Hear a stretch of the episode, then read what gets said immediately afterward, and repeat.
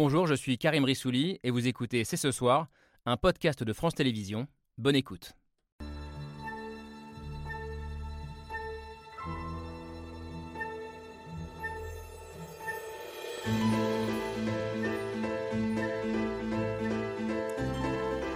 Bonsoir à toutes et à tous, soyez les bienvenus sur le plateau de C'est ce soir. Vous avez sûrement déjà entendu parler de l'application TikTok et bien jusqu'ici, TikTok c'était par exemple ça. Did somebody, did somebody break your heart? Looking like an angel, but you're savage love. When you kiss me, I know you don't get two fucks, but I still want that. Your savage love. TikTok, l'un des plus gros réseaux sociaux au monde, le premier chez les adolescents, une application chinoise a priori inoffensive, souvent synonyme, on l'a vu, de challenge de danse, de sketch, de compile de chats les plus mignons. Mais si l'affaire était beaucoup plus politique et inquiétante qu'il n'y paraît, et si TikTok était en réalité un outil d'espionnage dirigé par le régime chinois, un cheval de Troie moderne à la solde de Pékin pour reprendre les accusations d'élus américains. Aux États-Unis, mais aussi au Canada, au Parlement et à la Commission européenne, les fonctionnaires ont désormais l'interdiction d'utiliser l'application. En France, certains députés l'ont d'ores et déjà désinstallée par précaution. Alors jusqu'où faut-il s'inquiéter? Est-elle dangereuse pour nos démocraties ou simplement une application inoffensive? Est-elle l'otage de l'affrontement diplomatique et économique entre la Chine et les Américains ou un soft power chinois destiné à abrutir des millions d'adolescents occidentaux? C'est ce soir, c'est parti.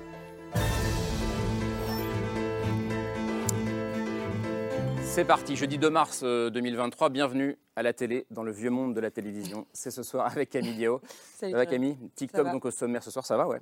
Euh, TikTok est avant tout synonyme de divertissement pour les uns, de dépendance toxique, de fake news et donc désormais euh, d'espionnage euh, pour les autres. On est d'abord très honoré de recevoir le ministre de TikTok. Bonsoir euh, Jean-Baptiste Duvarisso à vous. Soyez le bienvenu. Ministre de TikTok, c'est comme ça que vous vous présentez sur votre compte encore aujourd'hui, euh, où vous dépassez le million d'abonnés, euh, je crois. Vous êtes retourné travailler dans le privé, mais vous étiez ministre délégué au transport d'Emmanuel Macron dans le premier quinquennat. Et vous avez été l'un des tout premiers à utiliser TikTok comme un outil de communication politique ici en France pour réussir euh, à parler aux plus jeunes. On va en parler ce soir. Le monde politique qui commence à changer de regard sur TikTok, à s'inquiéter des risques de, stratégiques de son utilisation. Bonsoir Thomas Gassiou. Bonsoir. Bienvenue, député Renaissance du Rhône, président de la commission de la défense nationale et des forces armées euh, à l'Assemblée. Vous avez désinstallé TikTok euh, de, de votre ou de vos téléphones il y a quelques mois et vous avez conseillé aux autres membres de cette commission de faire la même chose que vous. Vous nous direz ce que vous craignez au moment d'ailleurs où le Sénat ouvre une commission d'enquête. TikTok représente-t-il une menace euh, réelle ou fantasmée? Alors pour vous, Fabrice Epelboin, bonsoir. Le risque est bien là. Vous êtes entrepreneur, enseignant à Sciences Po, spécialiste des réseaux sociaux et de la sécurité informatique. Et vous nous dites que euh, TikTok, euh, dont la maison mère est partiellement détenue par le gouvernement chinois, ben, avec TikTok, la Chine pourrait très facilement pratiquer de l'espionnage ciblé. Euh, c'est un risque que vous n'écartez pas, je crois, à ce moment-là. Bonsoir, mais que vous relativisez quand même, on va en parler. Vous êtes maîtresse de conférence à Sciences Po, spécialiste des enjeux politiques du numérique. Euh, et pour vous, ce qui se passe ces jours-ci euh, autour de TikTok est d'abord symbolique, dans le sens où vous le dites d'ailleurs, et c'est intéressant, interdire TikTok ne résoudrait pas les problèmes d'ingérence, parce qu'il y en a sur les autres plateformes. Alors, il y a la question de l'ingérence, de l'espionnage. Et puis il y a une autre inquiétude, celle d'un, je mets des guillemets, d'un abrutissement de la jeunesse via TikTok. Emmanuel Macron lui-même disait récemment, c'était en décembre, que TikTok était le premier perturbateur des adolescents. On va en parler avec deux visages euh, de TikTok. Alors d'abord, Crazy Sally, bonsoir. Bonsoir. C'est le nom de votre compte, mais on va dire Sally euh, Oui, ce c'est mieux. C'est facile. Créatrice de contenu sur euh, TikTok, mais aussi sur YouTube. Vous êtes très critique de l'évolution de la plateforme, euh, qui pour vous est, je crois, à la croisée des chemins, qui a besoin de se réformer pour devenir une application saine qui modère efficacement des contenus euh, parfois illégaux et parfois très choquants. On va le voir ce soir. Euh, un enjeu de modération, mais aussi de désinformation, dont on va débattre avec l'un des plus célèbres journalistes TikTokers. Bonsoir Hugo Travers. Bonsoir. Euh, S'il y a un ministre de TikTok, il y a donc un président de TikTok. Euh, plus connu sous le nom d'Hugo Décrypte. Euh, vous êtes alors youtubeur, twitcher et vous décryptez l'actualité sur TikTok tous les jours pour une communauté qui compte plus de 3,7 millions de personnes uniquement sur TikTok, ce qui fait le premier compte d'information en France sur TikTok. Merci à tous les six d'avoir accepté ce, ce débat qui s'ouvre avec l'image du jour, Ouais, l'image du jour de notre Hugo à nous, Hugo Bernard.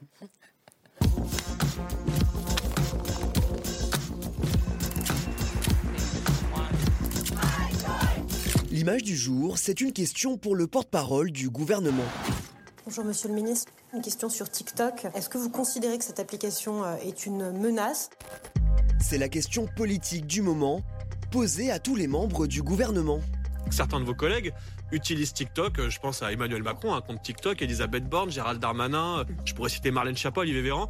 Est-ce que c'est pas dangereux que les ministres aient TikTok sur leur téléphone? Un potentiel danger et des ministres qui veulent rassurer.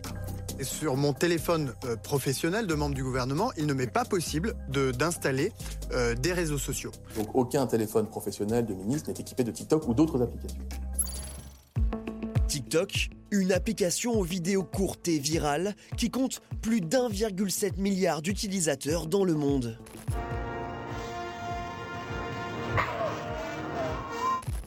Un réseau social ultra populaire chez les jeunes, détenu par l'entreprise chinoise ByteDance. A priori banale, l'application suscite depuis des semaines de nombreuses inquiétudes. TikTok pourrait en effet piocher des données ou faire de la désinformation. TikTok, accusé d'être le cheval de Troie numérique de Pékin à l'étranger, le Sénat a lancé hier une commission d'enquête sur le sujet. Bah, L'ambition, c'est de lever les très nombreuses zones d'ombre qu'il y a sur ce réseau. En Europe, la Commission et le Parlement européen ont interdit la plateforme à leurs 33 000 employés. The Commission's Corporate Management Board decided to suspend the use uh, of the TikTok mobile application to protect the Commission against cybersecurity threats. Déjà banni des administrations aux États-Unis, TikTok pourrait bientôt y être totalement interdit. TikTok, uh, you know, poses a problem and an issue. And so we have concerns about collecting Americans' data and the potential national uh, security risk. And we've been very, very clear on that. Dans l'image du jour, une application chinoise qui inquiète les démocraties occidentales. Alors, je vais reprendre les mots du président de la Commission des Affaires étrangères de la Chambre des représentants euh, à Washington, parce que l'expression est assez forte. TikTok est un cheval de Troie moderne du Parti communiste chinois. Euh, Fabrice Epelboin, je commence par vos questions toutes simples. Est-ce que c'est vrai? Est-ce qu'il faut s'inquiéter de cette application qui serait un outil de surveillance, d'espionnage, ou est-ce qu'on est dans le délire le plus total? Alors, on va faire la distinction entre de la surveillance de masse, et TikTok est un outil de surveillance de masse au même titre que Facebook. Comme les autres. Il récolte toutes les données qu'il peut récupérer sur vos téléphones portables pour en faire sens, pour mieux vous cibler avec de la publicité, vous vendre des produits, des services, et pourquoi pas des idées, ce que Facebook fait, a fait et fera demain à travers des opérations d'ingérence, et puis de l'espionnage, où là, on est sur une pratique ciblée qui consiste à hacker votre téléphone à travers TikTok ou à travers d'autres logiciels. On a tous entendu parler de Pegasus, Mhm. de façon à accéder à tout ce à quoi votre téléphone accède. Et c'est ça la grande crainte Et pour le personnel Et politique. ce risque-là, il existe, selon Ce risque-là, bien sûr, existe. Les Américains sont les champions du monde de ce genre de choses. Évidemment pas à travers. Facebook, parce que ça poserait des problèmes de- d'image pour la société Facebook et des conséquences financières cataclysmiques. Mais ce, ce risque-là, évidemment, existe. Et le TikTok innocent d'aujourd'hui, parce qu'il n'y a aucune raison de soupçonner qu'aujourd'hui, ça soit un outil d'espionnage ciblé, pourrait tout à fait, Mmh. euh, au gré d'un update, euh, devenir quelque chose de beaucoup plus offensif. Alors, je ne connais pas très bien ce, ce sujet, mais je me suis intéressé pour préparer l'émission. Vous dites que TikTok permet aussi d'exploiter les, les failles de sécurité de nos téléphones. Euh, Permettrait, Permettrait. permettrait. D'une façon générale, tous nos téléphones ont des failles de sécurité qui permettent de les, de les instrumentaliser pour prendre le contrôle du téléphone et à partir de là se comporter comme l'administrateur du téléphone et accéder à tout ce à quoi votre téléphone peut avoir accès, aussi bien votre mail professionnel qu'autre chose. Ces, ce- ces failles-là sont utilisées par tout un tas de logiciels de surveillance. Encore une fois, Pegasus est sans doute le plus connu, mais toutes les grandes nations ont ce type de logiciel et l'utilisent soit vis-à-vis de leurs opposants politiques pour les moins démocratiques, soit pour faire une multitude de choses propres aux services de renseignement. Et on peut tout à fait imaginer que ces failles et ces technologies pour créer des logiciels d'espionnage Soient utilisées. soient réintégrées dans un logiciel tout à fait banal comme TikTok pour profiter de sa base d'utilisateurs. Thomas Gassiou, c'est pour ça que vous avez euh, désinstallé euh, TikTok il y a quelques mois déjà, hein, c'est ça? Oui, effectivement, sur mon téléphone euh, que j'utilise, j'ai quelques données sensibles euh, Oui, j'imagine. sur ce téléphone. Président de Pas la Commission de la Défense de l'Assemblée. hein, Pas pour autant de données classifiées, puisque aujourd'hui, dès qu'on a accès à, à des données très sensibles, euh, ça se fait euh, au travers de papier, oralement ou au travers de systèmes très sécurisés. Euh, quasiment tous les jours, aujourd'hui, on participe à des réunions, Mhm. on laisse le téléphone quand on rentre et on est dans des euh, pièces qui sont euh, euh, dépoussiérées, comme on dit, c'est-à-dire dont on garantit qu'elles n'ont pas de, de micro ou de dispositif. Mais oui, effectivement, j'ai désinstallé TikTok. J'y vois deux grands risques pour ma part sur TikTok. C'est le risque d'une part de collecte de données, d'une part, et d'autre part, le risque d'influence sur les décisions qu'on est en, en Mm. mesure de prendre. Et si je dis ça, c'est qu'avec les autorités chinoises, on est déjà la cible de telles manœuvres, j'allais dire, dans le monde physique. Mais vous avez reçu des alertes euh, concrètes qui vous ont poussé à le faire? Pourquoi vous l'avez fait euh, Je, je l'ai fait parce que, euh, typiquement, récemment, par exemple, on était en- invité à l'ambassade de Chine et une de mes collègues qui avait tenu des propos concernant Taïwan s'est vue refuser l'entrée à, à l'ambassade de Chine. Oui, c'est pratique. Et pardon, et- elle avait tenu des propos. euh, Elle était simplement allée sur Taïwan, à Taïwan. Moi-même, j'ai pu y aller. Effectivement, ces pratiques de collecte de données d'influence peuvent exister sur d'autres applications qui existent depuis des années. Mais la Chine, ce n'est pas tout à fait les Américains, pour deux raisons euh, Hmm. essentielles à, à mon sens. D'une part, parce que la Chine, c'est un rival systémique pour nous, avec un- une organisation totalement différente. Et parce qu'en Chine, on n'a pas de justice indépendante. On a même l'obligation, Hmm. pour l'ensemble des citoyens des entreprises, de collaborer avec les services de renseignement. Je vais venir voir Asmamala dans un instant, mais d'abord, question au ministre euh, de TikTok, euh, Jean-Baptiste Djebari. Quand vous entendez ça, est-ce que vous vous dites, euh, bah, peut-être que j'ai parfois été un peu imprudent euh, à trop utiliser TikTok Moi, ça fait, ça fait 10, euh, plus d'une dizaine d'années que, que je pense que tout ce que je dis ou tout ce que j'écris peut être lu ou entendu. Donc j'ai toujours essayé d'appliquer euh, une forme d'hygiène numérique. Et typiquement, quand j'étais au ministère, j'avais mon téléphone privé sur lequel j'avais TikTok, j'avais mon téléphone pro crypté sur lequel évidemment on n'avait pas ça. Donc ce que dit Olivier Véran est vrai. Aucun ministre ne peut mettre d'application sur son téléphone. On vous donne un téléphone américaine. crypté quand vous avez... C'est un téléphone très chiant hein, parce qu'on peut rien faire dessus du, coup. Euh, vous avez un téléphone fixe crypté et puis d'une manière générale, nous aussi on pratiquait totalement le vieux monde. Quand on avait vraiment un secret à se dire, on se mettait dans une pièce dans laquelle il y avait absolument rien et on disait les choses qu'on avait à se dire. Donc vous vous apprenez à vivre comme ça. Euh, et, et- et plus généralement sur, sur ce que j'observe sur TikTok et les plateformes d'une manière générale, c'est que toutes ont été détournées récemment dans leur mode de fonctionnement normal. C'est Facebook avec Cambridge Analytica qui visait euh, grosso modo à, à tordre le vote euh, pro-Brexit ou pro-Trump. C'est encore récemment avec BFM, euh, notre ancien collègue, on a vu qu'avec Twitter, on pouvait assez facilement manipuler comme ça de l'information.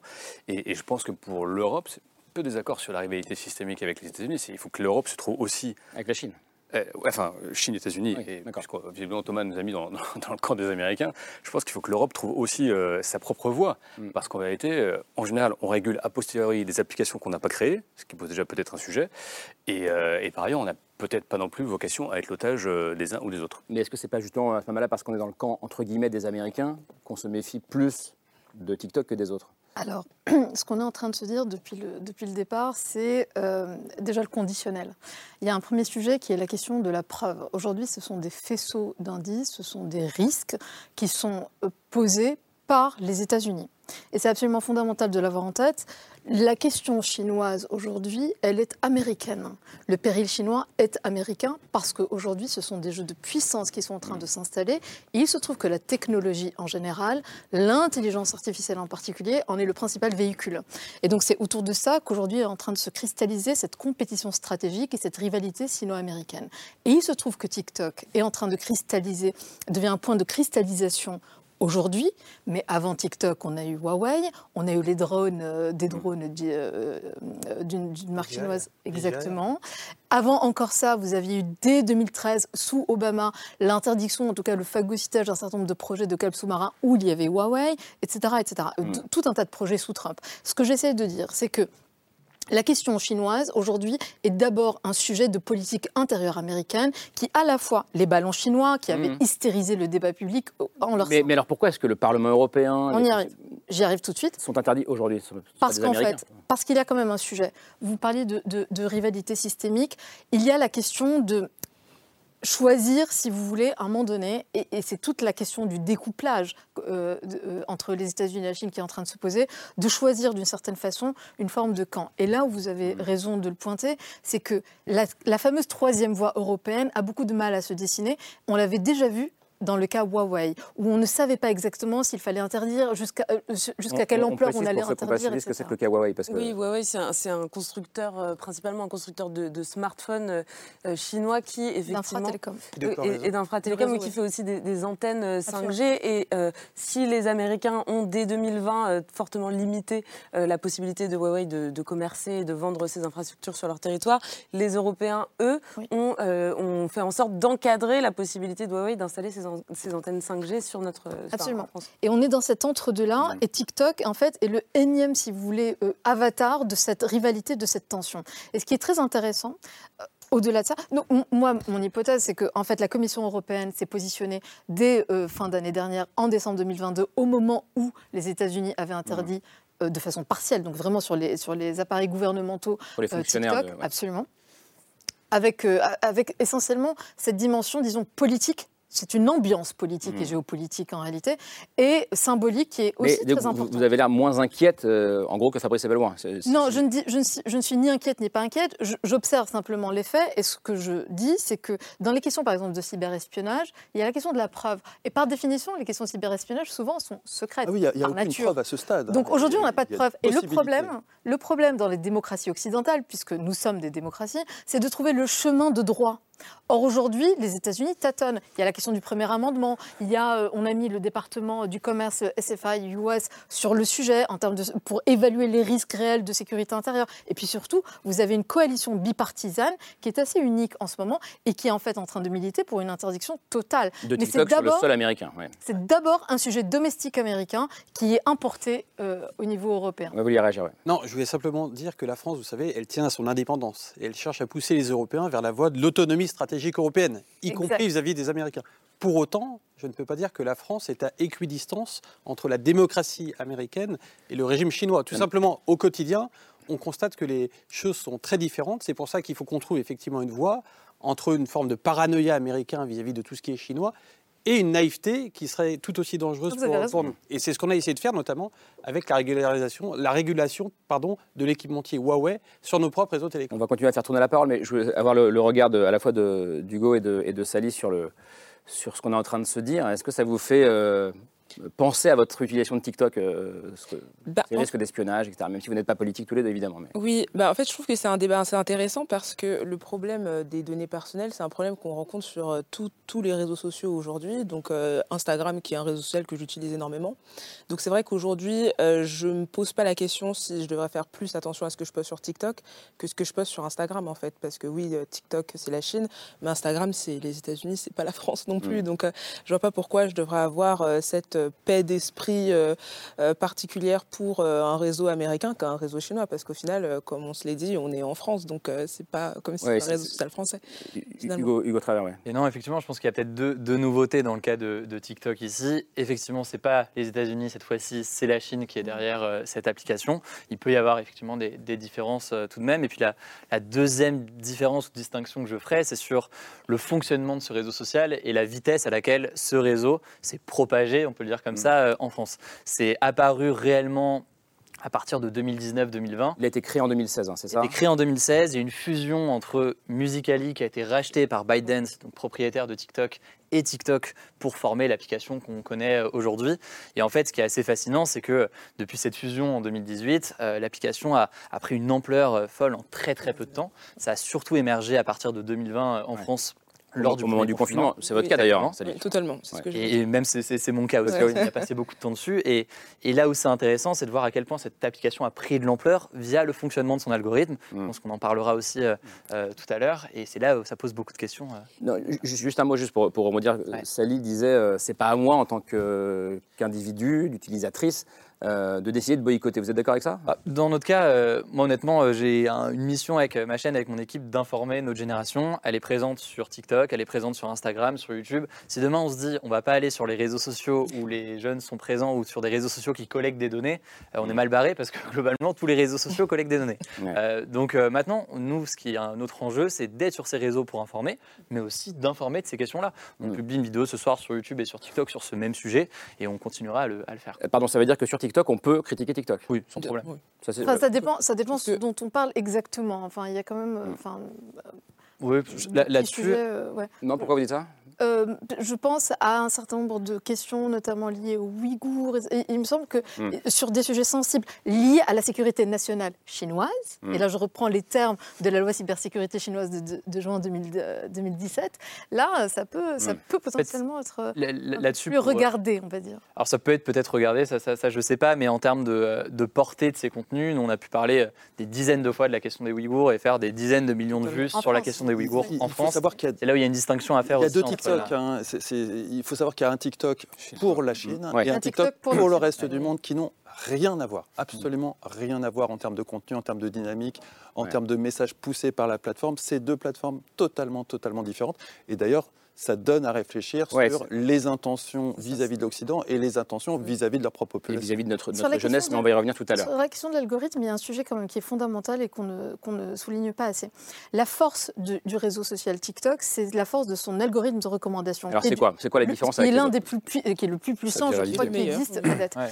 C'est- en fait euh, ce, ce- Faites-le pour les- ce pour les nuls comme moi. mécanisme- ce mécanisme qui fait que à, la- à partir de quelques vidéos, quelques actions clics que vous aurez fait, ou d'ailleurs en creux pas fait, Mm. on sait exactement vous cibler et vous remontez les contenus qui vont être le plus susceptibles de, de capter votre attention. Autrement dit, il n'y a pas besoin de s'abonner euh, à un compte, contrairement à d'autres réseaux, pour pouvoir être euh, abreuvé euh, de vidéos. Et vous En continu, c'est ce qu'on appelle l'économie de l'attention. Mais là où je voulais en venir, et mon point, c'est que cet algorithme qui est donc cette puissance et qui crée cette valeur en réalité du, du réseau social, au moment où il y a eu tout le sujet et toute la, et toute la discussion, toute la dispute entre Trump à l'époque en 2020, parce que ça a commencé Mm. fondamentalement à ce moment-là, et, euh, et, euh, et les Chinois en réalité, cristallisés sur TikTok, la Chine très vite a a- a exprimé le fait que l'algorithme de TikTok serait un actif stratégique national non transférable. Donc tout d'un coup, le changement de paradigme Mm. en termes de compétition géopolitique stratégique est fondamental. Les algorithmes d'intelligence artificielle et de recommandation sont en train de devenir des actifs stratégiques qui sont au cœur de batailles géopolitiques et de puissance. Non transférable, ça veut dire que jamais aucun autre pays que la Chine. Ils peuvent donner leur veto. Ils peuvent mettre leur, leur veto à l'utilisation de l'algorithme de TikTok aux États-Unis en cas de cession, par exemple, qui était l'une des pistes qui était évoquée. On, on reste sur la guerre euh, Oui, parce que entre non, mais c'est vrai que cet algorithme euh, ultra efficace, ultra perfectionné, il a aussi permis, on l'a dit, à TikTok euh, d'exploser dans les deux dernières années et forcément de faire de l'ombre aux autres réseaux sociaux américains que sont Instagram, bon, Facebook était déjà en perte de vitesse. Donc forcément, cette panique soudaine autour de TikTok, elle fait aussi les affaires de ses concurrents américains. Et si je le précise, c'est parce qu'il y a un an tout pile, c'était en mars 2022, euh, un journal américain, le Washington Post, a, a publié une enquête euh, qui démontre que le groupe Meta, donc qui est, par- qui est propriétaire de Facebook, d'Instagram, de WhatsApp, euh, a financé une campagne de dénigrement de TikTok. En fait, Meta est allé voir une agence d'influence et a réussi, grâce à cette agence, à obtenir dans les médias logo- locaux américains un certain nombre d'articles anti-TikTok. et le Washington Post a eu accès à des emails de responsables du groupe Meta euh, qui demandaient à cette agence assez explicitement nous devons faire passer le message que TikTok est une application étrangère qui aspire les données des jeunes ados, euh, ou encore le rêve absolu, ce serait d'avoir des articles titrés Comment TikTok est devenu le réseau social le plus dangereux pour les enfants? Et c'est exactement ce genre de titre qu'on retrouve euh, ces, ces derniers jours dans, dans la presse. Fabrice Epelboin, est-ce qu'on pourrait imaginer que, que ce qui se passe en ce moment, en fait, c'est tout simplement les résultats d'une campagne organisée par les, les concurrents américains de, de Évidemment. TikTok? Évidemment, vous dites oui. Évidemment. Évidemment, c'est comme ça, malheureusement, que fonctionne la presse de nos jours. C'est, ceci dit, le message n'est pas faux. Le fait qu'ils proviennent de Facebook est risible parce que euh, Facebook est exactement dans le même cas de figure. Jusqu'ici, les opérations d'ingérence sur les opinions publiques se sont faites essentiellement à travers les diverses propriétés de Meta. Mais évidemment qu'on peut tout à fait imaginer faire la même chose avec TikTok et s'adapter à l'algorithme de TikTok pour faire également de l'influence et des opérations psychologiques sur des territoires étrangers. Ceci dit, jusqu'ici, le champion du monde, c'est Meta et de loin. Je me souviens, il y a une dizaine d'années, Hu- Hugo est l'un de mes anciens élèves, on, on parlait de Cambridge Ouais. Analytica. À Salzbourg. on, on parlait de Cambridge Analytica il y a dix ans, bien avant que Cambridge Analytica n'apparaisse dans la campagne américaine. C'est- on est dans ce monde et on y est installé depuis longtemps. Donc une bête opération de relations publiques un peu dark qui consiste à dénigrer un concurrent, c'est monnaie courante et il y a de fortes chances qu'il y ait également ça en ce moment en France. Autrement dit, on est un peu otage, de- vous le disiez d'ailleurs, de, de cette guerre euh, On est tous d'influence sino-américaine. Malgré tout, euh, Jean-Baptiste Djebari, est-ce que vous dites, nous on est européens, on n'est ni chinois ni américains, mais est-ce qu'on ne doit pas davantage se méfier euh, d'une application dont euh, le régime chinois est en partie actionnaire via la maison mère de, TikTok et qui donc peut avoir accès euh, et, qui dépasse une démocratie, pour le coup je crois que Camille disait très justement que, à la fois l'algorithme, la viralité et euh, la concurrence commerciale entre Instagram et TikTok, et d'ailleurs Instagram depuis un an cherche un peu à mimiquer les contenus TikTok, donc ça prouve quand même qu'il y a un sous-jacent commercial qui est extrêmement fort. Et c'est vrai que l'algorithme de TikTok est extrêmement puissant. Quand vous choisissez, quand vous êtes homme politique ou décideur, que vous voulez créer du contenu, quand vous faites, donc déjà Twitter, c'est quand même même l'ambiance du clash absolu et c'est quand même très compliqué de faire passer des messages. Et globalement, pour acquérir des utilisateurs ou des followers, vous mettez quand même un temps fou. Il faut produire énormément de, énormément de contenu séparé sur Instagram, qui est un peu plus fan club dans l'atmosphère, un peu, un peu plus bienveillant, mais c'est quand même extrêmement En coûteux gros, en temps. Twitter, c'est du clash et Insta, c'est des fans. C'est ouais, à peu près ça. Faire des jolies, des, des jolies photos et des jolies stories. mais, mais TikTok, c'est hyper intéressant quand vous êtes un, un décideur ou quelqu'un qui veut euh, communiquer avec les jeunes, parce qu'effectivement, avec un contenu, vous pouvez faire plusieurs millions de vues, euh, acquérir 25-30 000 followers, ce que vous mettez peut-être deux ans ou trois ans à acquérir sur Twitter. Donc c'est extrêmement intéressant du point de vue de la capacité à toucher euh, des gens dès lors que vous avez un message à leur faire passer. J'ai envie de vous, vous- vous interrompre parce que on parle de vous comme ministre TikTok depuis tout à l'heure. Euh, je voudrais qu'on regarde à quoi ça ressemble quand même. Euh, Ma mère ne regarde pas, heureusement. Si on y va. Euh, J'assume tout. Ministre aussi. They call me Hell. They call me Stacy. They call me Her. They call me Jane. Antonio Ferrara, je me trouve polyvalent. Hashtag Paolo Dybala. Crois-tu pas que je sais ce que je fais? Ne crois-tu pas que je sais ce que je fais? Voilà, sur du Booba, le, le- le dernier. Non, mais, donc, en gros, ça, ça marche et, et ça, Ça, ça fait plusieurs millions d'abonnés aujourd'hui. Ouais, ça fait plusieurs millions de vues par vidéo et, euh, et ça fait aussi. Et ça au- touche la au-delà, jeunesse. Ouais. Au-delà de ça, moi dans la rue, on me reconnaît euh, avec TikTok. Je pense que la plupart des gens ont déjà oublié que j'étais ministre un jour, mais, euh, ou vont l'oublier rapidement. Ça rend humble la politique aussi. Mais, euh, mais par contre, les jeunes, ouais, c'est vrai que générationnellement, ça, ça a pas mal marqué. Après, je pense que sur le sujet de l'espionnage, honnêtement, tout le monde espionne tout le monde. Et on n'a pas besoin de TikTok pour, espionner- pour s'espionner les uns et les autres. La enfin, à mon avis, la seule question qui vaille dans ce débat, c'est est-ce que TikTok est un outil, une arme d'ingérence à la main des Chinois pour nous espionner, nous? Qu'est-ce que les vous répondez Bah, Qu'on n'a pas la preuve de ça. Et qu'a priori, ça, vous- peut être, ça peut être utilisé comme toutes les autres plateformes à des fins d'espionnage, mais probablement pas plus que d'autres. Il y a quand même la loi cybersécurité de 2017 quand même, qui, de, de- La loi chinoise, pardon, ça mais qui, oblige les organisations euh, chinoises, Et les entreprises chinoises et les citoyens à collaborer pour des raisons de sécurité nationale avec le gouvernement chinois. Donc il y a quand même un substrat et aussi toute la partie réglementaire chinoise et, et les lois qui sont aujourd'hui appliquées, puis tout un tas d'autres qui ont suivi jusqu'à 2021 et qui peuvent donc obliger Pékin, euh, enfin ou permettre à Pékin d'obliger euh, Biden, ses filiales et d'autres à collaborer en cas de besoin. Il y a Donc, des lois il- similaires il- dans, c'est- le, dans, dans le corpus législatif Oui, mais en américain, l'occurrence, hein, c'est pour de TikTok Et dont on parle. Donc, euh, En fait, je trouve qu'une question qui se pose depuis tout à l'heure, qui était posée, c'est OK, est-ce que c'est aux citoyens ou aux autorités dans ce cas-là de prendre des mesures?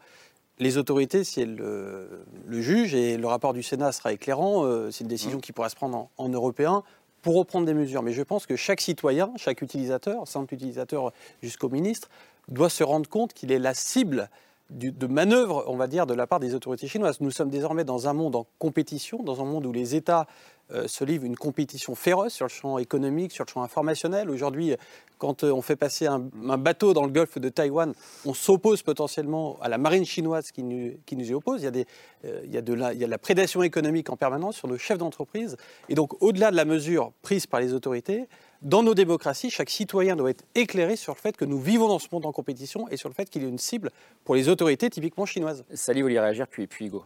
Oui, en fait, moi, je, je me posais la question aussi, euh, est-ce que ça n'aurait pas aussi un rapport avec le fait qu'aujourd'hui, en Chine, par exemple, Instagram, c'est un réseau social qui est interdit? C'est-à-dire que quand vous allez en Chine, vous ne pouvez pas utiliser, euh, vous ne pouvez pas utiliser Instagram. Et si je me souviens bien, ça date depuis euh, 2014, lorsque justement euh, la jeunesse chinoise utilisait Instagram pour euh, donner euh, leurs leurs pensées concernant les manifestations étudiantes.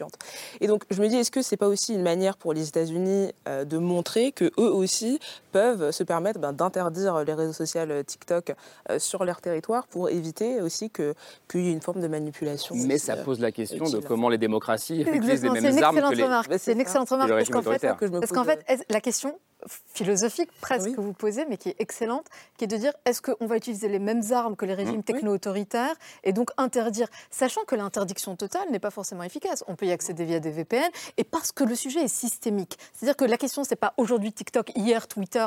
La réponse d'ailleurs de Joe Biden est toujours très intéressante. Il, il renvoie vers euh, le département du commerce, il renvoie la responsabilité pour évaluer les risques de sécurité nationale. Il a fait la même chose avec Musk et Twitter en fin d'année dernière, en, en octobre-novembre. Il a renvoyé vers la SFI US, qui est le, le- le- le comité de contrôle des investissements étrangers aux États-Unis.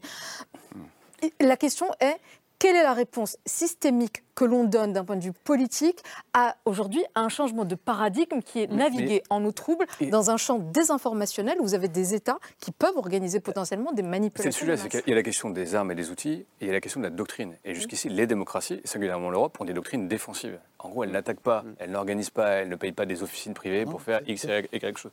Beaucoup, je sais euh, de quoi vous avez parlé, mais beaucoup Mais moins que les autres. C'est- totalement faux.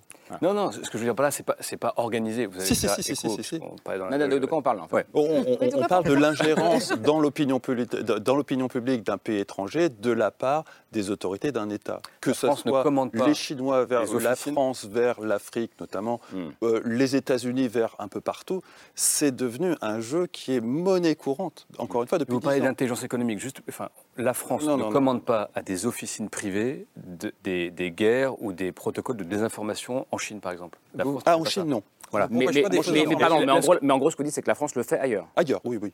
Oui. Bien sûr. Ça vous- ça vous dit tout le monde le fait. Tout le monde fait ça. Non, enfin, je pense qu'on parlait un petit peu. dans- J'ai écouté la discussion dans la loge et tout à l'heure, on parlait de, de boîtes privées qui utilisent. Non, euh, on des parle de boîtes privées qui ont des liens Mais très étroits avec on a, on a beaucoup, on a beaucoup effectivement, il y a quasiment tous les pays du monde développés ont parfois recours à des officines Ah, privées pour faire des voilà, campagnes de désinformation. Je dis juste que la France, en tant qu'État, ne fait pas ça.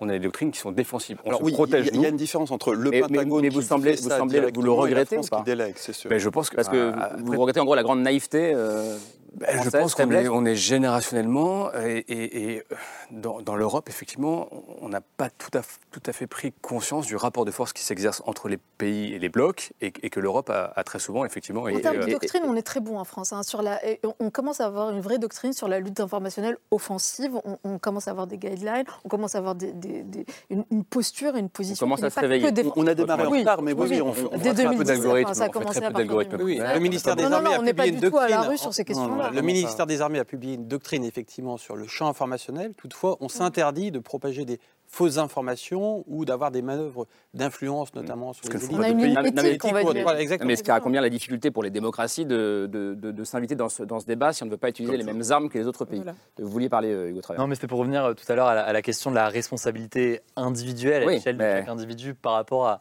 à la responsabilité qui peut être portée par euh, des instances, gouvernements ou autres chargés de, de réguler, s'il le faut, ces, ces applications-là. Euh, je pense que là-dessus, il y a quand même une, une distinction à faire et on n'est pas sur le même niveau de responsabilité là-dessus. Évidemment, il y a une prise de conscience à avoir euh, chez chacun d'entre nous sur ces sujets, d'être conscient que nos données peuvent être utilisées à des fins publicitaires ou autres et qu'il y a un enjeu là-dessus, euh, ou alors sur le temps qu'on peut passer dessus et, et d'être conscient de tous ces enjeux euh, qui sont très larges et qui se posent à, à notre échelle. Euh, mais notre, notre moyen d'action à l'échelle d'un individu est quand même assez faible par rapport à les moyens d'action que peuvent avoir des gouvernements ou des instances. C'est un peu d'ailleurs la même question qu'on peut avoir sur les sujets environnementaux. On peut tous essayer de faire un, essayer de faire un effort chez nous, euh, débrancher euh, la box si on veut et je ne sais quoi. Et faire pipi par rapport et au faire Les, les deux, en fait, sont- les par deux rapport sont, à, à- les- à les une deux sont- les deux complémentaires. Et dans les deux la- cas, les Chinois sont très fait, offensifs. euh, la vraie arme des démocraties, ce serait l'éducation, le fait que chacun soit éclairé. Mais comme on sait que cette arme n'est pas parfaite, malheureusement, on est obligé de prendre des mesures coercitives. Et là, on peut faire le parallèle avec la suspension de, de RT et Sputnik en France. En fait, en réalité, si on était totalement tranquille, on se serait dit, mais nos citoyens sont parfaitement éclairés, ils ne tomberont pas dans le panneau de la propagande russe au travers de ces chaînes. On sait que l'éducation n'est jamais parfaite, c'est un, un objectif vers lequel on doit tous collectivement tendre, mais malheureusement, euh, on est quand même tous soumis à des manœuvres d'influence, même quand on est très bien éduqué, et donc on, on est obligé effectivement, pour protéger nos populations, dans un cadre démocratique, de parfois prendre des mesures un peu contre-intuitives pour une démocratie. Je me posais d'ailleurs la question, pardon, euh, je ne suis pas un grand utilisateur de TikTok, euh, je, je commence à te- être un vieux, je le reconnais, euh, mais je vais m'y mettre. Euh, euh, Est-ce que quand on est sur TikTok, alors Hugo ou, ou Sally, c'est difficile de, par exemple, est-ce que c'est plus difficile sur TikTok qu'ailleurs de déminer une fake news par exemple? Bah, en fait, ce qui, ce qui est particulier sur TikTok, on le disait tout à l'heure, c'est que euh, vous pouvez être abonné à des centaines de comptes ou abonné à aucun compte. Finalement, ça ne change pas grand-chose. Euh, le contenu qui va vous être proposé, c'est le contenu qui, selon TikTok, selon l'algorithme de TikTok, est le plus pertinent ou le plus intéressant pour vous, pour vous garder sur l'application. C'est un, modèle qui est maintenant euh, répliqué par Instagram et par tous les réseaux, mais c'est vraiment TikTok qui a réussi euh, ce tour de force et de le faire de façon aussi efficace, ce qui fait qu'on peut passer beaucoup de temps sur les réseaux. Et un des éléments, c'est cette forme de bulle de filtre dont on entend parler depuis des années maintenant, mais qui est du coup renforcée. Si vous avez accroché, vous avez regardé une vidéo entière euh, d'un politique, par exemple, vous allez avoir dans la foulée d'autres vidéos de ce même politique. Alors ça pouvait être vous quand vous étiez, euh, quand vous étiez ministre, mais ça peut être des, des- des politiques de, euh, de tous les camps, et pas forcément d'ailleurs avec des contenus postés par le ministre ou euh, le député en tant que tel, mais par d'autres personnes qui vont poster du contenu sur ce même politique. Et là où il y a un enjeu en matière de désinformation euh, ou de mauvaise information, c'est pas forcément euh, le fait de véhiculer des fake news, ça peut être simplement le, cette forme de bulle de filtre qui se renforce parce que on vous, vous regardez des vidéos de tel camp, on va vous proposer plus de vidéos de ce même camp. Vous l'avez expérimenté, euh, Sally? Ah oui, totalement. Oui, oui, totalement. Mais ça, c'est vrai que c'est un, un véritable sujet. On a remarqué que les réseaux sociaux et notamment TikTok créaient cette euh, polarisation en fait des opinions politiques où effectivement on a du mal en fait à, sortir de euh, cet algorithme et en fait de cette case en fait où on nous met où effectivement si on regarde euh, des TikTok euh, d'un politique en particulier, en fait on reste coincé dedans. Ce qui est intéressant, c'est que ça va nous amener vers la deuxième partie. Je vous donne la parole, mais euh, on ne parle pas d'un utilisateur qui a euh, 30 ou 35 ans de moyenne d'âge. Euh, on parle euh, Ouais, souvent d'adolescents, et c'est quand même l'une des grandes Ce questions. qui est, c'est- ce qui est augmente. intéressant sur la question du changement de paradigme et qui en fait fait le lien avec la question des solutions, qu'est-ce qu'on fait une fois qu'on a posé le diagnostic? Et puis après, ça fera d'ailleurs le lien avec la deuxième partie de Merci. Asma. C'est en fait le passage de, des guerres informationnelles, les luttes informationnelles dont on parle beaucoup, à un élargissement aux guerres cognitives. C'est la manipulation. Alors les bulles de filtre sont un peu décriées aujourd'hui dans le champ de la recherche. Mm. Mais enfin, sur la, la- la manipulation de nos cognitions et de, de nos circuits mentaux. De quoi. Absolument. Et, mais mais c'est de la neuroscience. Et donc en fait, c'est parfaitement étudié et on sait exactement comment taper, où taper. Et c'est en fait une guerre de rivalité, d'accord Mais c'est d'abord une guerre de la vitesse de nos cognitions, de nos cognitions contre ou face aux plateformes, face à la, à, à- à la vitesse extraordinaire et au contenu extraordinairement gigantesque de l'information et de sa quantité. On continue à parler de ça, et je ne sais plus si c'est vous, je crois, qui disiez, euh, que, qui rappeliez qu'en Chine, euh, alors ça s'appelle pas TikTok en Chine, hein, ça s'appelle... euh, Douyin. Douyin. Douyin. Euh, les, les adolescents chinois ne voient pas les mêmes contenus euh, que les nôtres. En gros, euh, il y a des contenus plus éducatifs ou plus intello là-bas par rapport à ce que- à ce qu'on voit ici. Plus patriotique. Patriotique euh, euh, aussi, mais d'où cette question euh, que se pose même la commission d'enquête qui s'est ouverte euh, au Sénat aujourd'hui. La Chine mène-t-elle une stratégie délibérée visant à, et je remets des guillemets, abrutir toute une génération de jeunes occidentaux? On poursuit le débat après le billet de Pierre Michel.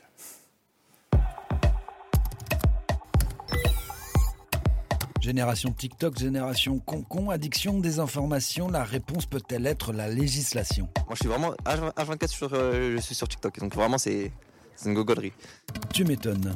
Chaque jour, il estime passer 14 heures sur l'application. Ses parents n'en ont aucune idée.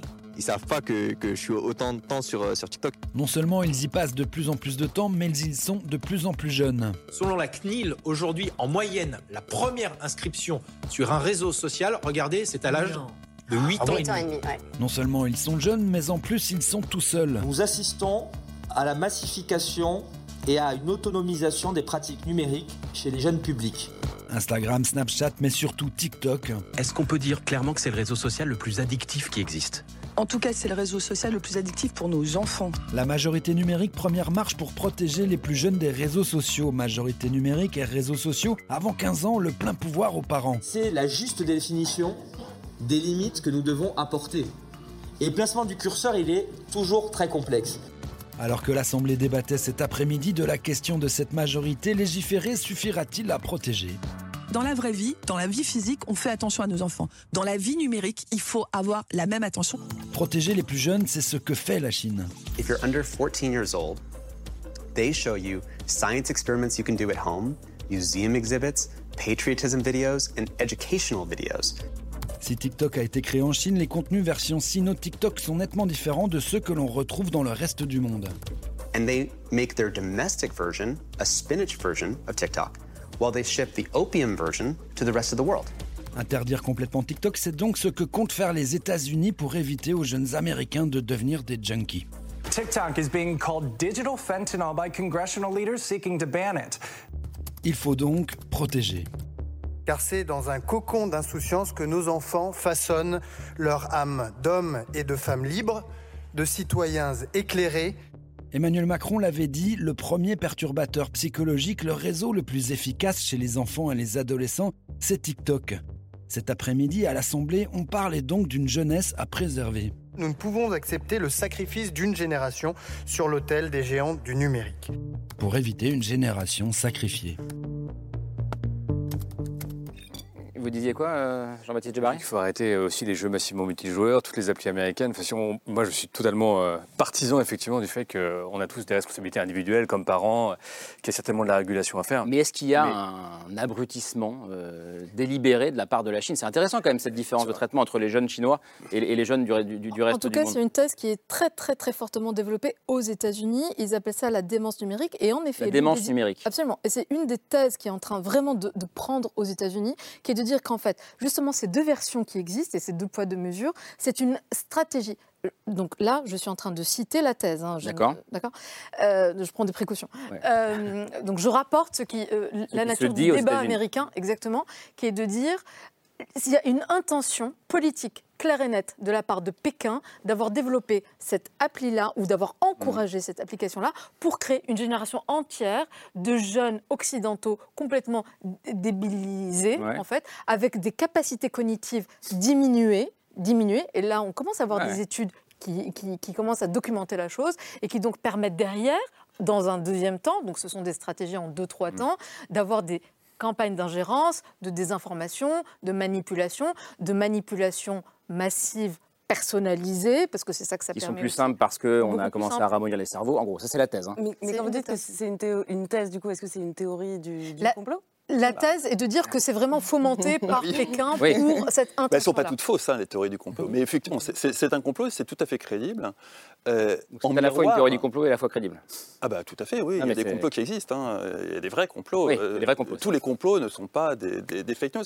Euh, mais par contre, ce qu'on peut dire en miroir, c'est que à l'évidence, le pouvoir chinois utilise le TikTok chinois pour endoctriner sa jeunesse, pour l'éduquer, pour disséminer des valeurs, pour unifier la population. Ça, c'est indiscutable. Hmm. Est-ce que elle, à l'inverse, elle abrutit les masses occidentales? C'est fort possible.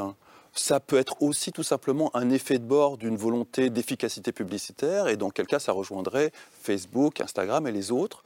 Mais il n'est pas du tout interdit de penser. Bah, bah, le- le- le- le- la diminution du temps d'attention, qui est quelque chose que tous les profs ont, ont remarqué ces, ces dix dernières années, c'est très clairement l'un des effets des réseaux sociaux. Il y a, il y a plein d'effets plus ou moins débilitants, euh, avec une, des grosses guillemets sur le, le terme débilitant, euh, qui sont induits par cet usage massif des réseaux sociaux, le- la diminution du temps de lecture, plein de choses qui, qui sont potentiellement très négatives, euh, notamment sur la jeunesse, mais pas que, euh, et qui sont liées aux réseaux sociaux, au TikTok et le paroxysme de cette, ce matraquage de format court qui fait que retenir l'attention de plus de 15 secondes d'un individu aujourd'hui, c'est un challenge. en Je vais faire tourner la parole, mais Sally, comment est-ce que vous entendez cette question sur l'abrutissement des, des jeunes générations Bah, moi, je trouve ça encore une fois très intéressant parce que moi, si aujourd'hui euh, sur TikTok, je ne cherche que du euh, contenu euh, éducatif, Mm. mon feed, c'est-à-dire toutes mes recommandations, ne font être que du contenu éducatif.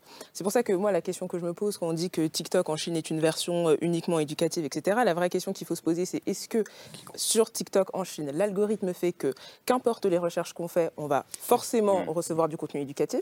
Et surtout, si moi, en tant qu'utilisatrice donc chinoise de TikTok, si je cherche un contenu qui n'est pas éducatif, est-ce que j'en trouve? Et aussi, euh, parce qu'on dit souvent que ce qui est euh, ahurissant et un petit peu débilisant, Mm. c'est que euh, c'est du contenu en continu et on scrolle et sans arrêt du contenu.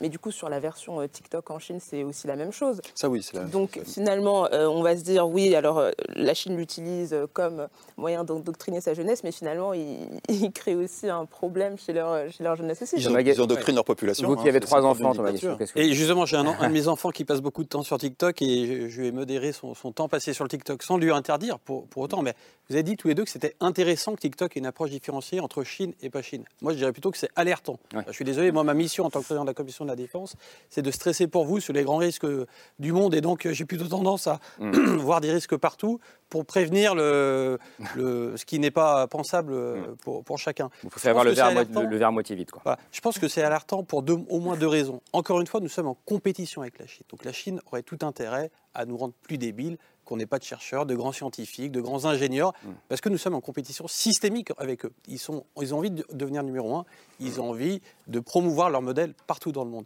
Et le deuxième sujet, qu'est-ce qui fonde notre défense nationale? C'est qu'on a un projet collectif à défendre. Et qu'est- que penser d'un État qui nous apprendrait quoi penser sur l'ensemble des, des sujets?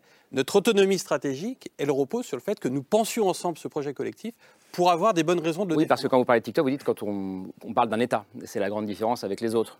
TikTok, c'est l'ensemble des entreprises chinoises, des individus chinois sont soumis au Parti communiste chinois qui est un projet qui agit dans les grandes organisations internationales pour promouvoir le modèle chinois. Je pense qu'il faut que ce soit clair dans chacun d'entre nous. Nous sommes dans une compétition. Ce sont des rivaux systémiques qui voient le monde différent, différemment nous, que nous, qui veulent remettre l'ordre international tel qu'il s'est bâti depuis la, la Seconde Guerre mondiale, qui ne croit pas à la démocratie, qui ne condamne pas l'agression russe en Ukraine.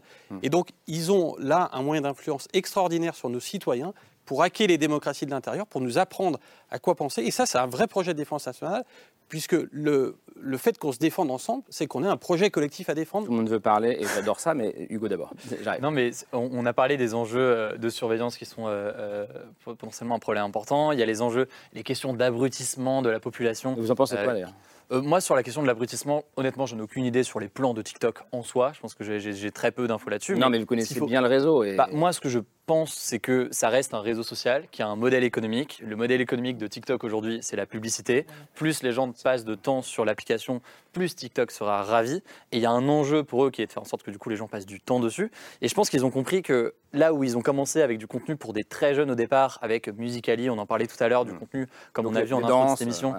Exactement, ils se sont élargis au fur et à mesure pour avoir un public plus âgé, qui d'un point de vue publicitaire est aussi plus intéressant pour eux. Ils ont intérêt à avoir du contenu sportif pour avoir des annonceurs dans ce domaine, du contenu, euh, voilà. Et c'est à minima un enjeu aussi supplémentaire qu'il faut garder en tête. Parce que parce qu'ils veulent Et- faire du business, ils ont intérêt à changer un peu leur. euh, voilà, et, et sur la question de la, et sur la question de, de, de la censure haute, nous on fait dans notre cas, alors évidemment je suis un exemple parmi des millions d'autres contenus, donc c'est dur de dire, mais euh, on arrive à avoir des vidéos qui font euh, une très grosse audience, y compris sur des sujets sensibles, y compris quand on parle de la question des Ouïghours par exemple, en en parlant euh, sans aucun problème. On n'a jamais eu de censure sur ces sujets-là. Mais c'est pas visible pour les Chinois. sûrement- Déjà parce que ce serait sûrement, euh, si demain les vidéos étaient supprimées, ce serait un peu visible, mais, Ouais. mais surtout parce que. alors, mais surtout, les- surtout Chinois, Chi- les Chinois ne voient pas- les Chinois ne voient pas Hugo le Décrypte. TikTok chinois et le TikTok et le TikTok. euh, Alors, en Chine, sur- en Chine, caractère, euh, la version chinoise, c'est 40 minutes maximum pour les mineurs. hein. Enfin, c'est- réglementé. Mais il se passe quoi au bout de hein. 40 minutes? Ça, Bah, ça- ça Mais ça, c'est aussi pour les jeux vidéo, pour toute la chose. Le, le régime chinois impose pas plus de 40 minutes 40 pour minutes. C'est les, les réseaux sociaux, une heure pour les jeux vidéo et après coucher au lit. Mais comment est-ce que sur le caractère enfin, on disait déjà la même chose de.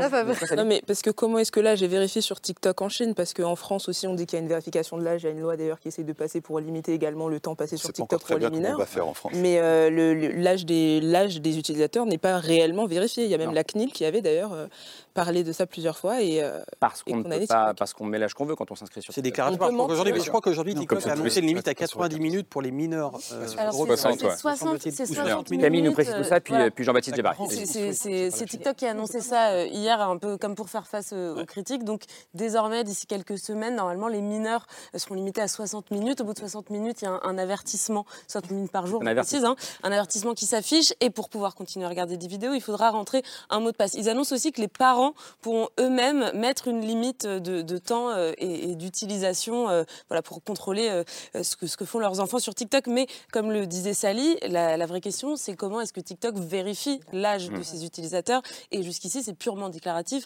Donc c'est plus une déclaration d'intention qu'autre chose. Comme de tout le- digital, y compris les contrôles parentaux sur les télés de Oui. l'époque. hein. Donc, euh, non, sur le caractère débilitant, on disait des jeunes, on disait la même chose à- avec la télé, on disait que les jeunes passent de plus en plus de temps à la télé, on a dit la même chose sur les sites internet. on- Et on parlait aussi de temps de cerveau disponible. Bien sûr, bien sûr. On, on dit la même chose évidemment sur tous les réseaux. Et là, c'est vrai que la différence qualitative ou quantitative entre, par exemple, Insta et, et TikTok, c'est qu'on passe deux fois plus de temps en moyenne sur TikTok qu'on le passe sur Insta. Donc c'est vrai que ça pose, euh, ça pose la question de la, de la quantité. Après, le sujet, pour, ça, pour essayer de répondre à cette question, c'est qui produit les contenus. Et, et si des contenus sont produits ou incités sur le, le TikTok euh, chinois, la vérité, c'est que dans l'Occident, ce sont les utilisateurs qui produisent des contenus. Et que la viralité permet de mettre des contenus, bons, mauvais, intéressants, éducatifs ou pas, à disposition des, des abonnés ou de ceux qui suivent les comptes. Et, et donc, oui, il y a forcément des biais de confirmation toujours, parce qu'on est toujours exposé à ce qu'on a aimé préalablement. Mais c'est aussi à chacun d'essayer de créer du contenu intelligent. Et je pense qu'on a deux beaux exemples. Euh, ils, le, que je peux ils- ils le font tous les deux. hein. Ouais. À la fois au propos de Hugo et de, et de monsieur le ministre du- de TikTok. Euh, en fait, les réseaux sociaux, vous avez raison d'évoquer le modèle économique et évidemment que ce sont des entreprises aussi privées qui rendent des comptes au marché, qui ont donc des enjeux de, de rentabilité. Et qu'est-ce qui crée la valeur quand en fait tout est gratuit ou semble gratuit? C'est évidemment le temps que vous allez passer. Pourquoi? Parce que plus vous passez du temps, plus vous allez, je dis bien, fabriquer de la donnée, fabriquer de l'information. C'est-à-dire que ce n'est pas, les données personnelles n'existent pas en soi. C'est que plus on, on passe du temps, plus on livre, on fabrique, on produit de la data en restant avec tous les usages que vous allez avoir, plus la géolocalisation, Non, plus vous. l'accès à votre répertoire, plus l'accès au micro, plus tout ça, vos données biométriques. etc. Mais, mais ce que je veux dire, et ça c'est vraiment fondamental, et c'est pour, euh, pour, euh, pour aller juste un, un cran plus loin dans, dans, dans- dans l'analyse, les réseaux sociaux aujourd'hui sont des entités hybrides, des objets politiques très mal identifiés, qui sont des entités économiques privées, des espaces de lutte géopolitique et informationnelle, et des espaces de confrontation idéologique notamment aux États-Unis. Et donc c'est bien avec euh, tout le bazar autour de Musk, on s'en souvient, et qui, qui est toujours d'ailleurs d'actualité. Elon Musk, patron de Twitter. Et donc, en fait, vous avez ce triptyque qui est absolument cette imbrication entre modèle idéologique et politique, modèle technologique, modèle économique, et qui sont parfaitement imbriqués. Et si on n'a pas compris ce triptyque, on passe à côté du sujet. Mm. Et c'est vrai pour TikTok, comme c'est vrai pour tous les autres. Vous êtes d'accord avec ça Oui, tu es totalement d'accord avec ça. Ce que Musk a révélé à travers les Twitter Files, c'est précisément l'utilisation par Twitter avec derrière le bras armé du FBI et l'imposition d'une doctrine américaine, d'une philosophie américaine euh, qui s'est imposée à la terre entière à travers un système de modération qui a modéré pour, les, pour, le, pour le coup, infiniment plus la droite américaine que la gauche américaine et qui a mis en valeur tout un tas d'idées nées dans la gauche américaine qui se sont déversées, comme par hasard, sur l'Europe. Là-dessus, le rôle de Twitter comme, euh, comme bulldozer idéologique pour imposer des idées venues des États-Unis est incontestable aujourd'hui. Tue la plupart du temps, mais incontestable. Donc ce qu'on redoute de TikTok et des Chinois, c'est qu'ils fassent la même chose que les Américains, avec d'autres valeurs. Mais on est déjà sous des influences de valeurs qui viennent de l'étranger. On est déjà complètement immergé dans une gigantesque opération d'influence. Et c'est tout l'intérêt des dernières révélations autour de Twitter. Et ceci dit, juste pour nuancer un peu ce que vous dites, il y a aussi un certain nombre d'études qui ont montré que les contenus euh, radicaux euh, étaient d'extrême droite étaient fausses, qui étaient fausses, qui quoi étaient des études qui, Bah, qui et- étaient Ah non, bah, non, je sur voudrais des comprendre. données, Qui il y a une prime par- à la radicalité dans la, dans la manière Il y a dont une prime à la radicalité, Twitter, qu'elle soit de gauche ou de et ça- droite, Et ça hein. concerne Mais- aussi bien les contenus d'extrême droite que les contenus euh, D'extrême de- gauche, de tout à fait. gauche, ouais. Mais les, les- les études qui avaient été faites euh, sur la base de données Twitter, qui étaient censées indiquer que les contenus d'extrême droite étaient beaucoup plus viraux, étaient fausses. Et, et tout ça était une gigantesque opération de manipulation de la part de Twitter. Et de la part d'Elon Musk, alors Alors Elon Musk, avant euh, qu'on soupçonne de, vouloir faire, euh, de, de- de vouloir basculer dans l'autre sens, hein, et qu'on peut soupçonner légitimement de vouloir faire basculer dans l'autre sens. Pour l'instant, il s'est contenté de rêver- alors d'éliminer euh, au sens euh, managérial euh, la quasi-totalité des services de modération, de le remplacer par de l'algorithmie avec des résultats plus ou moins convaincants, mais surtout de, de révéler la le fonctionnement de ce gigantesque service de modération qui jusqu'ici imposait une idéologie à la totalité de la planète. Quel beau monde entre Twitter d'un côté avec Musk et, et- et- et TikTok, c'est c'est assez agréable. Euh, Sally, est-ce que vous diriez euh, que TikTok est aujourd'hui à la croisée des chemins? Et j'allais dire, est-ce que, selon vous, l'application peut encore basculer du bon côté Je ne veux pas être trop manichéen, mais euh, d'un côté, avec des modérations plus saines, etc. Comment est-ce que vous regardez ça? Oui, bah, non. Bah, euh, attendez. Non, mais je pense que. Vous, c'est Asma, elle, c'est Oui, je pense que vous êtes peut-être un petit peu pessimiste, parce que même tout à l'heure, quand vous disiez que TikTok euh, est alertant, euh, je pense que vous avez raison. De toute façon, je pense qu'on est tous un petit peu, euh, on est un petit peu d'accord sur la question, même si certains avis sont plus nuancés. Mais Instagram a très souvent été épinglé comme une application extrêmement alertante aussi, Mm. d'un point de vue euh, de, de- de problèmes de troubles du comportement alimentaire, de dépression chez les jeunes, de volonté de toujours se comparer. Donc, en quoi est-ce que aujourd'hui, certes, vous allez me dire que TikTok est utilisé pour pour servir l'idéologie l'idéologie chinoise, mais d'un point de vue plus honnête, Instagram sert aussi du coup à l'idéologie américaine. Pourquoi est-ce qu'aujourd'hui c'est plus alertant pour vous de laisser euh, un adolescent sur TikTok plutôt que sur Instagram, où là aussi il peut développer euh, des véritables problèmes Alors, je vais euh, essayer de répondre. psychologiques. Ouais, allez-y. Sur le côté abrutissant, je pense que les deux sont à égalité. D'ailleurs, les grands patrons de la tech américaine, je pense, sont très attentifs à au fait que leurs enfants ne passent pas trop de temps sur les réseaux sociaux et, et depuis euh, très longtemps. Ce que je dis simplement, c'est que la Chine a un intérêt objectif à l'abrutissement de notre jeunesse, ce qui n'est pas le cas, a priori, d'une grande démocratie. Et le point que je voudrais rajouter, c'est que moi, ce qui me préoccupe beaucoup, c'est notre capacité collective à construire un projet collectif, à construire un ensemble, à quelque chose qu'on veut faire ensemble. C'est la base de, euh, de notre Mais- projet, mais de notre volonté de défendre les choses. pour ce qui- ce serait quoi ce projet collectif? Ben, Ce projet collectif, on a la démocratie pour le déterminer, on a tout, tout ce qu'il faut. La difficulté des réseaux sociaux, c'est qu'ils conduisent à euh, enfermer chacun dans une pensée avec des algorithmes qui, une fois que vous avez regardé quelque chose, vont euh, vous euh, canaliser là-dedans, voire même vont vous radicaliser là-dedans. Et on ne crée pas du commun, on crée une, des sociétés en archipel avec des, co- avec des avis de plus en plus radicalisés. Or, tout notre enjeu aujourd'hui, c'est de reconstruire du collectif face aux grands enjeux du moment, de transition écologique, pour s'occuper de nos anciens, euh, pour assurer notre souveraineté. Et la grande difficulté des réseaux sociaux, qui- c'est qu'ils ont plutôt tendance à nous écarter. Ouais. Moi, je veux juste apporter de la nuance aussi sur cette manière de dire que la Chine serait en gros euh, les professionnels de la manipulation, contrairement aux États-Unis, parce qu'on est quand même face à un continent qui euh, a réussi euh, avec leur marketing et qui sont pour moi d'ailleurs les pionniers du marketing et de la manipulation de masse à nous dire que Coca-Cola c'était sain, que les cigarettes c'était sain, que le petit déjeuner américain était bon pour la santé, alors qu'aujourd'hui tous les nutri- nutritionnistes pardon, et les professionnels de santé disent qu'au contraire, euh, c'est gras et mauvais pour notre santé. Donc pourquoi est-ce qu'aujourd'hui, euh, on, on- on considérait les États-Unis comme beaucoup plus, euh, vous voyez, beaucoup plus gentils et beaucoup moins euh, Ah ouais, je- problématiques que que la Chine, c'est- un, vrai enjeu, effectivement.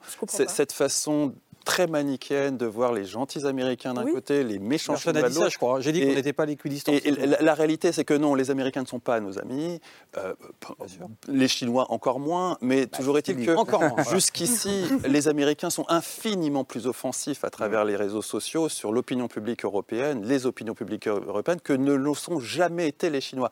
Peut-être que demain, les Chinois, avec une- un outil comme, Facebook- comme TikTok, pourraient s'y mettre aussi.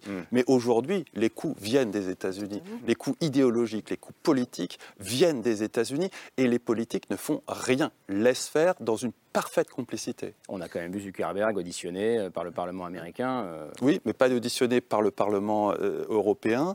Et vraiment, il y a une passivité, voire une complicité avérée Euh, Pas, des, pas des tant que ça, politiques pas tant que ça. Non, américains. non, Il y a- Hugo qui attend patiemment. Est en train de, de Oui, aux États-Unis, ils, ils- ils commencent à se rendre oui, compte. hein. Non, non, je parle, je parle du politique Travers. Là-dessus, ce que ça, ce que ça montre, et c'est là où je, je vous rejoins aussi, c'est que c'est, euh, une question, euh, euh, ces entreprises, un TikTok, un Meta ou autre, c'est des enjeux économiques, c'est évidemment, vous le disiez aussi, des enjeux, euh, des enjeux politiques très clairs, et, géopolitiques, mais aussi politiques qui sont, qui sont forcément très clairs.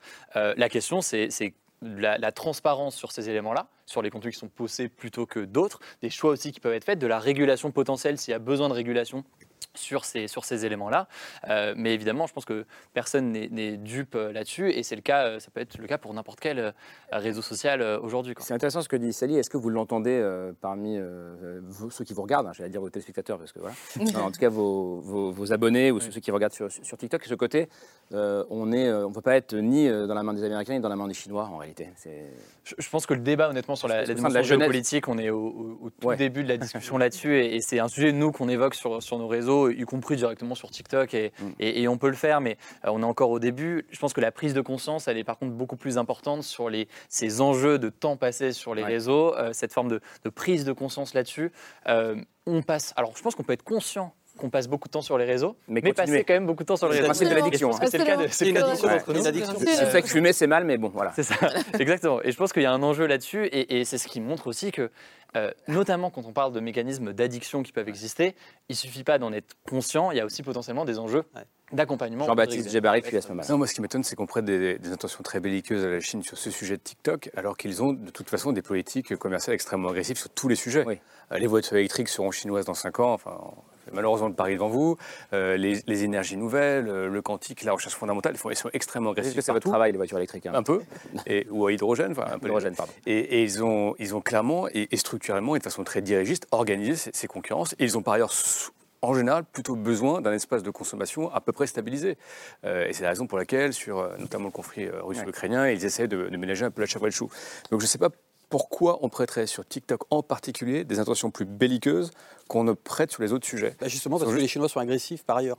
Et les Non, a Américains aussi. Et, et les Américains aussi. Mais encore une fois, on n'est ni les Américains ni les Chinois, mais on n'est pas tout à fait à, à l'équidistance entre les deux. Enfin, en dire, réalité, oui. en Ah, voilà. réalité pardon, euh, pardon, mais pourquoi aussi cette, cette équidistance n'existe pas? Parce que nos interdépendances, nos dépendances sont américaines technologie. l'OTAN, Et donc ça pose la question derrière. Ça c'est très important parce que ça pose aussi la question de la réponse.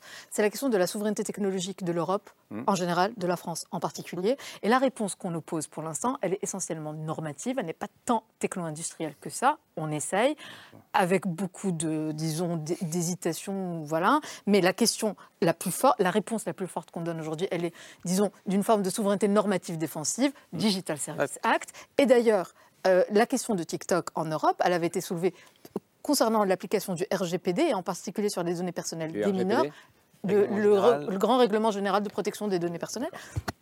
Et ça a commencé à partir de 2021, je crois. On a ouvert deux enquêtes. Le DSA, on pourra convoquer la section 35 sur les risques systémiques là, potentiels. le Digital Service Act, le Digital Service Act, le grand texte réglementaire de l'Union européenne pour réglementer les réseaux sociaux, Ouais. ou en tout cas les grandes plateformes en ligne qui vont faire transiter des contenus. Et là, donc, dans ce grand texte, il y a quelque chose qui s'appelle la section 35, D'accord. qui parle des risques systémiques et qu'on pourra invoquer pour mener des enquêtes sur ces questions-là. Donc la question, la question de la norme et de la loi L'Europe commence à se réveiller un peu. Oui, oui, oui, oui. Après, il y a la question défensive, et là c'est la norme, et on est plutôt bon.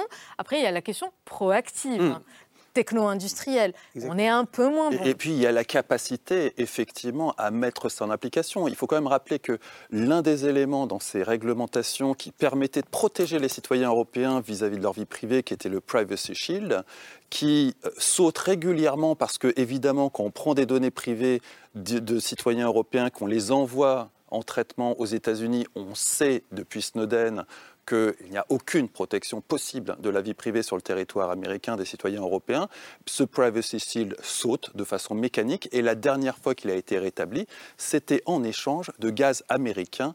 On les Américains exigeaient les données privées des Européens. Donc le, le rapport de force, l'Europe a perdu. Elle peut faire autant de réglementations qu'elle veut. Les Américains passeront outre. Justement, je viendrai sur les solutions finalement, sur comment finalement penser notre autonomie, dans notre capacité à construire ensemble un, un projet ensemble. Je pense que la première réponse dans une démocratie, c'est l'éducation, la prévention, pour que chaque citoyen soit éclairé effectivement.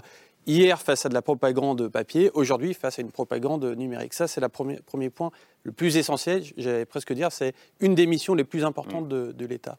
Une deuxième mission, effectivement, c'est la régulation euh, à l'échelle européenne, avec le DSA notamment, et une régulation qui doit en permanence euh, évoluer sans naïveté. Et il y a une troisième solution, effectivement, c'est être à l'offensive d'un point de vue industriel avec nos propres plateformes. Ouais. Quand on regarde il n'y a, les il y a cinq, pas de grandes plateformes européennes. quand on regarde les cinq avis, on aura pas. du, les cinq membres permanents du Conseil de sécurité, Sur on- seuls les Européens n'ont pas leur plateforme. Les Américains en ont une, les Chinois en ont une, les Russes ont développé leur propre Et les Français et les Anglais n'en ont pas. C'est par hasard, les Français et les Anglais n'en ont pas. Et donc être à l'offensive d'un point de vue industriel avec un marché Pourquoi on n'en a commun. pas Parce que d'un côté, on n'a pas le financement américain, le goût du risque américain. On et n'a pas l'autre marché côté, unique. On n'a pas, dans nos démocraties, de dirigisme. Or, on peut être démocrate et dur. Pourquoi pas On peut être démocrate Une et forme de dirigiste. Et, capitalisme c'est- et surtout, je pense qu'on n'a pas un grand marché unifié à quelques centaines de millions de- d'utilisateurs qui peut permettre, on va dire, un effet d'échelle pour qu'on ait des grands champions du numérique Je vais vers qui se- Camille. qui se développent. Non, depuis le début de l'émission, on s'est demandé si, si TikTok euh, essayait d'abrutir volontairement euh, les, les enfants occidentaux. Euh, on s'est demandé si TikTok servait à espionner euh, le camp occidental. Je voudrais juste revenir avant de, con- de conclure l'émission sur une autre dérive assez inquiétante euh, du, du réseau social et que j'ai découverte en regardant votre chaîne YouTube euh, euh, Sally. C'est une vidéo que vous avez publiée il y a quelques, que semaines. Alors juste pour expliquer rapidement, ça se passe dans la section live de TikTok. Donc, qui- donc c'est pas ces petites vidéos euh, assez courtes qui est souvent dansée en musique qui ont fait le succès du réseau social. Euh, C'est une section dans laquelle on peut diffuser du contenu en direct et euh, donc où l'utilisateur peut interagir en direct avec celui ou celle qui la regarde et même recevoir de l'argent sous forme de cadeaux. C'est comme des petits pourboires qu'on peut verser aux créateurs de contenu dans la section commentaires. Et donc dans cette vidéo YouTube où vous revenez sur ce phénomène, ce phénomène vous vous arrêtez sur deux types de vidéos euh, qui sont assez récurrentes, de plus en plus récurrentes et vraiment assez perturbantes. On va regarder à quoi ça ressemble. Euh, D'abord, il y a ces vidéos de réfugiés syriens qui mendient euh, face caméra, donc qui essayent de récolter de l'argent, enfin voilà, de récolter l'argent auprès des, utili- des utilisateurs qui les regardent via ce système de pourboire. Puis un autre type de vidéo qui est peut-être encore plus étrange, encore plus dérangeant, ce sont des jeunes femmes, souvent très jeunes, indonésiennes euh, qui restent des heures comme ça face caméra à moitié immergées dans l'eau et à chaque fois que quelqu'un leur verse de l'argent, elles se versent de l'eau sur la tête en remerciant l'utilisateur. Voilà, on regarde un instant à quoi ça ressemble. Mais on, voit, on voit là. Et En fait, ce que vous expliquez très bien euh, dans votre vidéo, Sally, c'est que ces personnes qu'on voit à l'écran, euh, a priori, on n'est absolument pas sûr qu'elles soient tout à fait consentantes. Euh, ce ne sont pas elles qui possèdent les smartphones, pas elles qui ont créé les comptes TikTok, et in fine, pas elles qui reçoivent l'argent. Ce sont des personnes qui les instrumentalisent, qui les exploitent, qui leur reversent une infime partie si elles leur reversent de, l'argent récolté. Et le plus choquant, c'est peut-être que TikTok, en fait, récolte une énorme commission au passage sur ce type de contenu. Oui, oui, oui. Et c'est surtout sur ça que moi, je Hmm. je, veux lancer euh, l'alarme, c'est euh, sur l'utilisation quotidienne de TikTok euh, et, à quel point cette application commence à être détournée par des, réseaux. En fait, la BBC a fait une enquête excellente à ce sujet. Donc des réseaux qui fournissent en fait, par exemple, à des réfugiés, donc c'était le cas hein, pour des réfugiés syriens, ils vont leur fournir des téléphones, une connexion Internet et une carte SIM pour qu'ils puissent réaliser des lives qui sont très souvent targetés vers la communauté européenne, donc que ce soit la Grande-Bretagne ou la France et euh, pour récolter un maximum d'argent. Et en fait, ces personnes-là qui sont appelées middlemen, donc des intermédiaires, vont prendre une énorme commission. Donc par exemple, sur un live qui va rapporter 100 dollars, ils vont prendre 30 dollars. Et TikTok, en réalité, prend les 70 autres dollars grosso modo. C'est-à-dire que les familles, il leur reste en réalité euh, quelques dollars, peut-être moins de, moins de 5.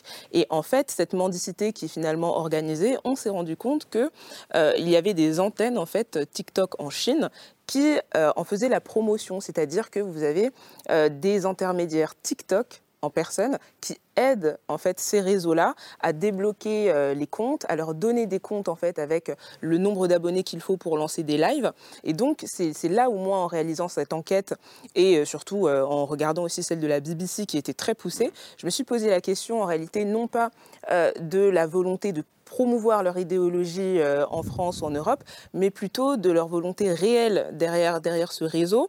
Est-ce que finalement ce n'est pas une manière pour eux euh, d'organiser ces réseaux-là, de, de récupérer euh, de l'argent qui est sale et illégal? Et surtout, ce qui m'avait perturbé, c'était que d'après les, les, conditions générales d'utilisation de la plateforme, bien évidemment, ces lives sont interdits. Illégaux. Illégaux, bien sûr. Bah, c'est de l'exploitation de la mendicité humaine, c'est juste inhumain.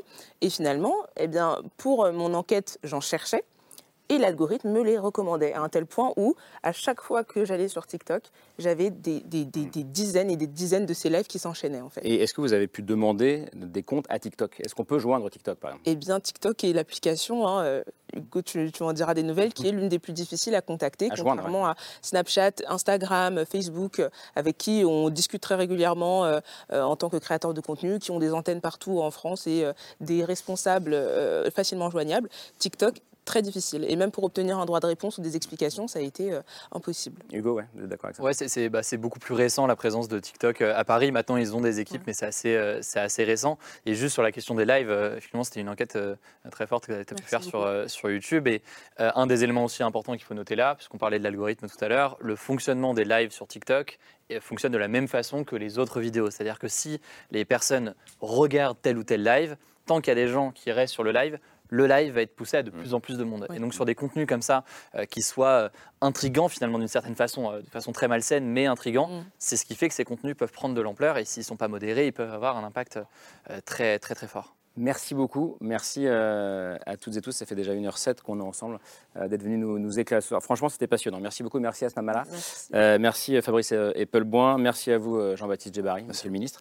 et merci Thomas Gassiou d'être venu ce soir. Sally, on vous retrouve sur vos, réseaux. Je dis vos parce qu'il n'y a pas que TikTok, évidemment, YouTube aussi, sous le nom de Crazy Sally. Et je signale aussi, toujours sur YouTube, votre série de documentaires. Motherland. Ça s'appelle Motherland, consacrée à chaque fois à un pays africain différent.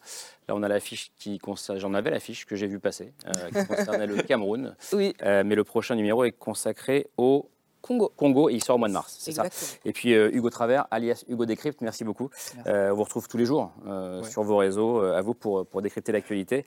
et merci en tout cas à vous deux de le faire. avant de se quitter, une pensée pour notre confrère Olivier Dubois. Ça fait précisément 693 jours qu'il est otage au Mali. Nous pensons à lui, évidemment, à sa famille, à ses amis. Et nous espérons sa, sa prochaine libération. Camille, merci à toi. et on se retrouve lundi pour un nouveau numéro de C'est ce soir. Et merci à vous pour votre fidélité. Ciao.